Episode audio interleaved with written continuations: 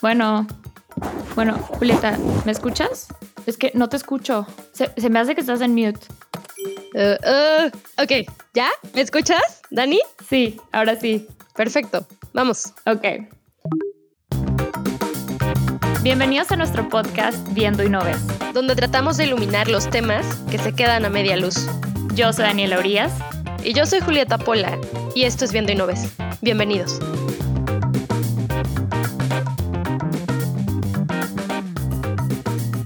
Hola a todos, bienvenidos a otro episodio de Viendo y no ves. El día de hoy estaremos hablando sobre un tema que elegimos más que nada por su sentido de urgencia y este tema es el de la seguridad hídrica en México. Sabemos que en México muchas personas no tienen acceso a agua y sabemos que esto es un problema que está creciendo tanto en México como en el mundo, pero en realidad no sabemos qué se está haciendo para solucionarlo. Entonces, por esa razón, como invitado para hablar de este tema, tenemos a Enrique Lomnitz, que es el fundador y director general de Isla Urbana, una organización en México que se dedica a instalar la infraestructura necesaria para asegurar el abastecimiento sustentable de agua en México. Enrique, bienvenido. Muchas gracias, buenas noches. Pues en efecto, como pintan, este, el panorama de agua es muy complicado en el mundo y, y México definitivamente no es la excepción, pues básicamente tenemos como una conflagración de cosas que en combinación generan como la situación tan complicada en la que estamos, ¿no? Que tienen que ver con la sobrepoblación, por supuesto, y junto con ello la demanda enorme de agua que tenemos como humanidad, en el caso de México, muy concentrada además en ciertas partes del país donde somos muchísimas personas y necesitamos mucha agua, y el hecho de que llevamos muchísimo tiempo haciendo un manejo del agua que no ha tomado en cuenta la sostenibilidad para nada y creo que, o sea, es ilustrativo nada más recordar lo mucho que ha cambiado México en poco tiempo, ¿no? Hace 100 años México tenía una población como de 15 millones de habitantes, todo el país. Ahorita somos 130 millones de personas y entonces mucha de la infraestructura que, que tenemos y que se ha ido construyendo viene como de concepciones de infraestructura que se hicieron en un momento en el que parecían ilimitados los recursos naturales. ¿no? Nadie estaba pensando en que se nos iba a acabar el agua hace 100 años porque pues realmente abundaba en relación a cuántos éramos. Este, hoy estamos en una situación muy diferente y tenemos que cambiar como mucho nuestros manejos, ¿no? nuestros modelos de manejo de agua.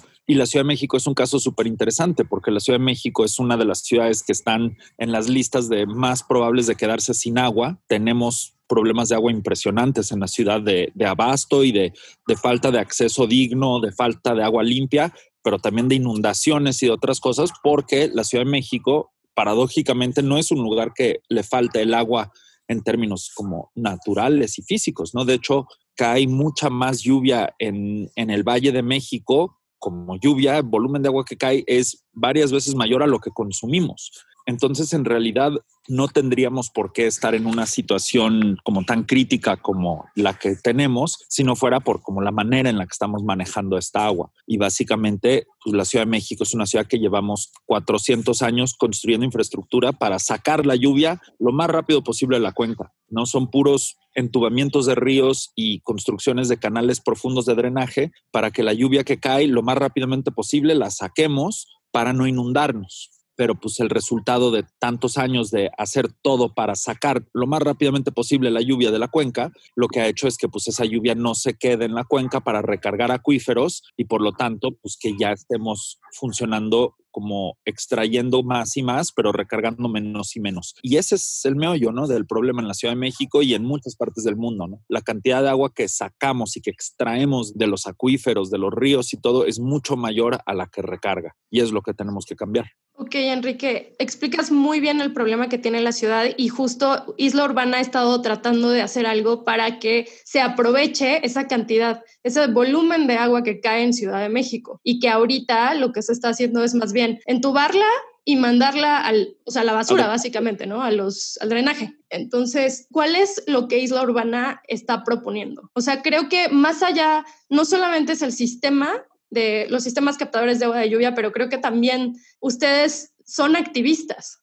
Nosotros lo que, o sea, realmente la, la misión de Isla Urbana en su punto como más central es nosotros queremos aportar algo real a la transición de la Ciudad de México y del país México a un uso sustentable del agua que pueda darle un abasto a todas las personas, ¿no? Entonces, con un enfoque en la gente que sufre carencia de agua, trabajando con esa población que es mucha y cada vez es más, buscamos como imaginar, proponer, plantear, desarrollar e impulsar propuestas y soluciones sustentables, ¿no? Digamos, eso es lo que queremos lograr. Y como es una cosa tan grande y el problema del agua es tan amplio, nos hemos enfocado en un punto específico, en una parte del rompecabezas, que es cómo podemos captar agua de lluvia de la forma más eficiente y efectiva posible en las viviendas y colonias que sufren más problemas de agua. Y nosotros sabemos que esto es solo una parte del problema, pero eso es el enfoque de Isla Urbana, ¿no? Este, poner a captar agua de lluvia a las comunidades que están sufriendo por falta de agua y tratar de, junto con ellas, demostrar y empezar a construir los modelos alternativos que podríamos en un futuro adoptar todas y todos, ¿no?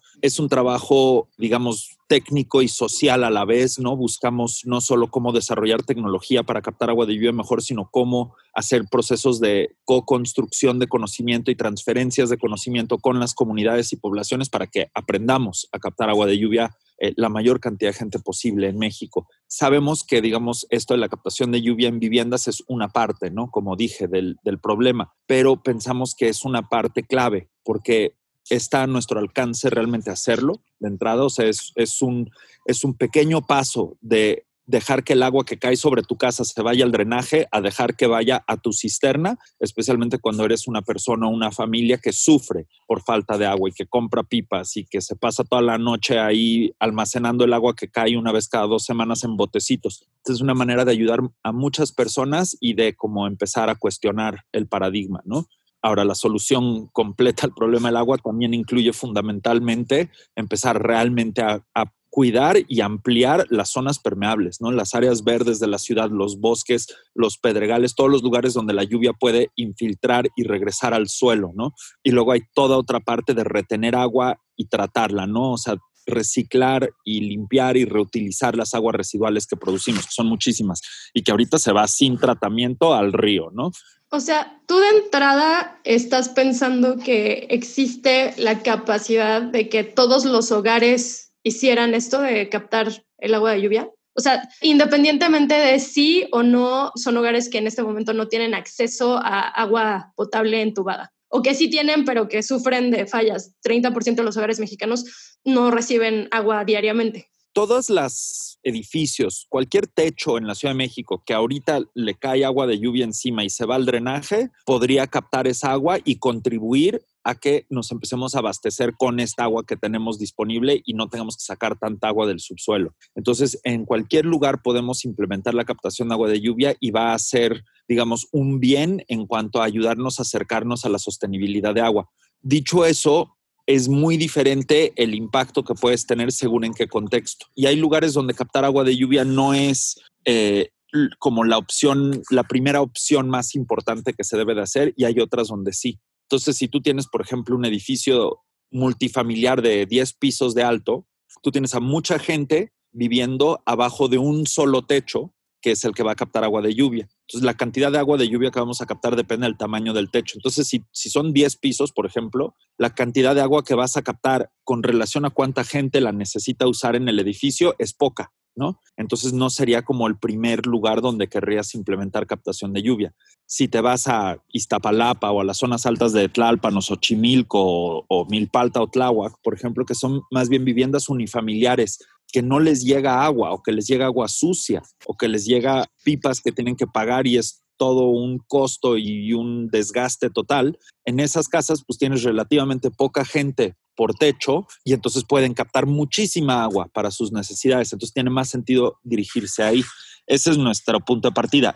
Entre más lo hagamos, mejor, pero hay que escoger a dónde empezar y hay que empezar en los lugares donde la gente está sufriendo porque les falta el agua o donde en general son viviendas más bien unifamiliares que pueden abastecer como mucha de su necesidad de agua. Bueno, Enrique, y hablando de edificios, ¿hay proyectos que han tenido con compañías diferentes, universidades, lugares un poco más grandes donde hay un poco de acceso más y la necesidad de agua? Sí, Este, y hemos puesto sistemas de captación, o sea, desde Urbana hemos trabajado en casi todos los contextos del país, desde vivienda aislada, rural, en comunidades indígenas súper perdidas, casitas chiquititas con techos de lámina, hasta fábricas de decenas de miles de metros cuadrados. Este, y, y en varios lugares puede tener como mucho sentido, ¿no? O sea, en, en lugares como en varios casos fábricas, por ejemplo, que tienen grandes techos de lámina, que son muy buenos para la captación de agua de lluvia, puede ser súper abundante lo que cosechas, puede ser impresionante. Es una fábrica puede agarrar una cantidad de agua increíble. Tiene mucho sentido a veces hacerlo en esos lugares. Nosotros también hemos hecho mucho trabajo en escuelas y las escuelas son un gran lugar para trabajar la captación de lluvia porque además de estar cosechando agua y estar ayudando a que la escuela tenga agua y todo, estás también participando como en la formación de generaciones nuevas de personas que ya están normalizando esto y que ya lo están como conociendo y sabiendo su utilidad desde niñas y niños. Eso para nosotros ha sido como un eje súper importante y nos encanta, ¿no? Este, y también hemos puesto sistemas de captación y, y, muchos en viviendas o negocios en la ciudad que no les hace falta tanto el agua, pero pues quieren realmente tomar acciones para participar en la transformación. Y eso es algo bien bonito, ¿no? Porque hay muchas personas que dicen, bueno, pues tal vez no me falta tanto el agua o, o ahorita aún no me falta tanto el agua en mi zona, pero de todas maneras yo puedo empezar a cosechar agua de lluvia, voy adquiriendo como más seguridad a futuro en mi abasto de agua, pero además me empiezo a colocar como del lado propositivo del problema y no nada más del yo pues, soy una persona más que está consumiendo y consumiendo agua de un acuífero que cada vez está más seco. Claro, que en fin de cuentas termina siendo algo colectivo, que es algo que todos tendríamos que poner nuestro granito de arena para poder lograr el objetivo común. Enrique, y la pregunta, creo que esta es es una pregunta que a lo mejor parece muy básica, pero que es necesaria, ¿no? Porque a lo mejor gente allá afuera que nos está escuchando ahorita dice, híjole, a mí me encantaría tener un sistema captador de agua de lluvia, pero ¿y cómo le hago? O sea, ¿dónde empiezo? ¿Qué se hace? ¿Con qué se come eso? Entonces, ¿por qué no nos das el, el 1, 2, 3 de cómo haces un sistema captador de agua de lluvia? Seguro. Digamos, lo más básico es que va a caer agua de lluvia del cielo y nosotros vamos a dejar que caiga sobre un techo, algún área de techo que tengamos, que podamos mantener limpia y despejada para que el agua que, que caiga de ese techo la podamos canalizar con un tubo y mandar a un almacenamiento, ¿no? A una cisterna. Entonces, digamos, en sus elementos más este, primarios son un techo limpio y un tanque donde puedas conducir esa agua. Ahora, si tú nada más pones un techo y lo conectas con un tubo o un tanque, vas a captar agua, pero no vas a captar agua muy limpia. Necesitas un poquito de tratamiento previo para que el agua realmente este, tenga una calidad que, te sirva para usar en tu casa, para bañarte, para hacer todas las cosas que vayas a hacer con el agua. Y lo más importante en ese proceso es una cosa que se llama separación de primeras aguas, que lo que hace es, un, es un dispositivo muy sencillo, es un contenedor, pero lo que permite es que cada vez que cae un aguacero, los primeros 10 minutos más o menos del aguacero los vamos a desviar para que no entren a la cisterna. Porque durante esos primeros minutos de cada aguacero, la lluvia está disolviendo el smog y está también limpiando el techo. Entonces el agua que escurre al principio, al mero principio de un aguacero, va a ser la, realmente donde está la mayoría de la contaminación. Entonces un separador de aguas nos permite dejar llover un ratito y cuando ya lleva lloviendo un poquito ya empieza a mandar agua al tanque para que solo captemos el agua más limpia de cada aguacero. Y eso es un dispositivo muy sencillo, es un contenedor que va antes del tanque y cuando empieza a correr agua, primero se llena ese contenedor y cuando ya se llena, ya permite pasar agua a la cisterna y esa primera agua se queda en el contenedor que después se drena y vuelve a hacer el mismo proceso el próximo aguacero. Entonces, eso son como lo, lo más esencial, ¿no? Captar agua de un techo limpio, dejar que los primeros 10 minutos de cada aguacero se desvíen a otro lado y captar en un, en un tanque, en una cisterna o en un tinaco la lluvia que cae después, ¿no? Que es la más limpia. Y eso es lo, lo, básico. Y luego a eso ya le puedes agregar filtros y le puedes agregar como varios tipos de tratamiento, ya si quieres llevar el agua como a una mayor calidad, ¿no? Más potable el agua, incluso si la quieres beber. Pero estos primeros pasos que describo son como lo esencial, ¿no? Eso es lo que debemos de empezar a aprender a hacer a gran escala, porque con eso ya estamos captando agua de lluvia efectivamente y podemos tener agua para muchísimos usos, incluso en un lugar como la Ciudad de México que tiene mucha contaminación. O sea, por ejemplo, podrías utilizar esa agua si no, o sea, si no la quieres usar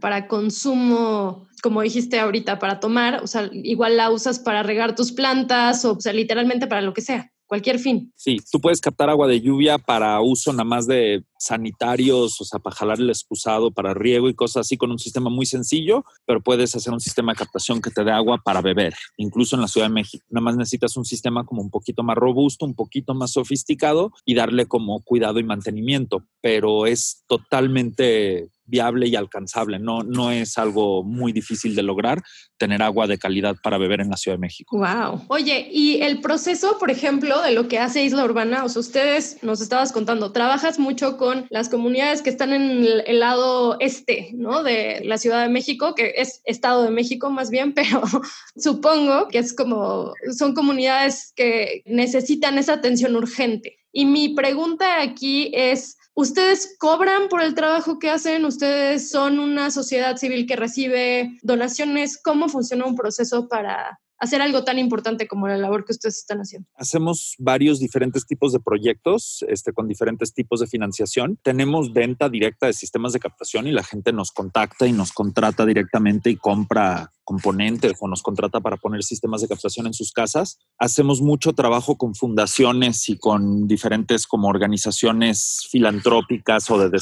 agencias de desarrollo que nos contratan o nos hacen donaciones para poner sistemas de captación en comunidades de como muy escasos recursos y hacemos mucho trabajo en colaboración con gobiernos locales que este, tienen poblaciones que, que tienen problemas fuertes de agua, ¿no? Entonces, por ejemplo, hemos hecho mucho trabajo a lo largo de muchos años con la delegación de Tlalpan, con varios diferentes gobiernos que han pasado por esa alcaldía. Y Tlalpan gasta como 130 millones de pesos al año subsidiando pipas, por ejemplo. Entonces, de repente, pues resulta que les puede convenir mucho contratar este, la instalación de sistemas de captación para las poblaciones que más pipas necesitan, porque pues una vez que les equipas con sistemas de captación puede reducir a la mitad más o menos la cantidad de pipas que les tienes que mandar. Entonces, para gobiernos que tienen poblaciones de, pobre acceso al agua, ha resultado ser una solución como bien interesante porque pueden contratarlo así como como si estuvieran excavando un pozo,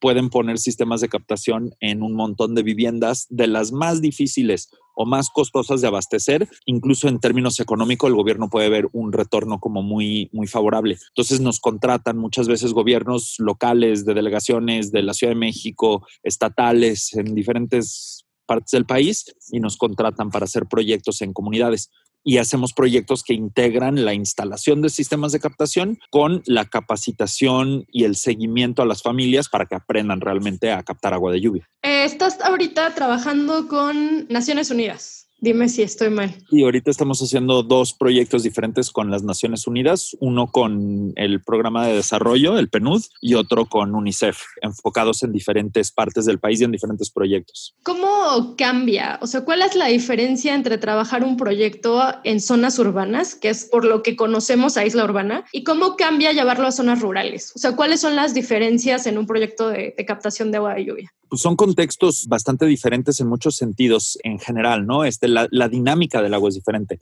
En las ciudades en general tienes, la gente sí tiene una conexión a una red de agua potable, pero el problema puede ser que, les llegue poco seguido este, o que les llegue de mala calidad, ¿no? Entonces, en general en ciudades enfocamos en sistemas de captación más pequeños que eh, son más económicos, son más económicos al menos en espacio, ¿no? O sea, no ocupan mucho espacio porque la ciudad es muy densa. Este, y son sistemas como más chiquitos que te dan, pon tu medio año de agua, ¿no? Pero que solo cubren una parte de tus necesidades este, y que necesitan tener un poquito más de tratamiento porque la ciudad es más contaminada. En los contextos rurales, en muchos casos estás hablando de gente que no tiene ningún tipo de conexión a una red de agua potable, que tienen una situación de agua como, en cierto sentido, como más crítica, pero que en general están en zonas más limpias. Entonces ahí ponemos sistemas de captación que son más sencillos en cuanto a que tienen menos tratamiento, menos filtros, porque no los necesitas tanto, y en vez tratamos de poner tanques de almacenamiento más grandes, por ejemplo, ¿no? Entonces hay diferencias técnicas en qué tipo de sistema de captación conviene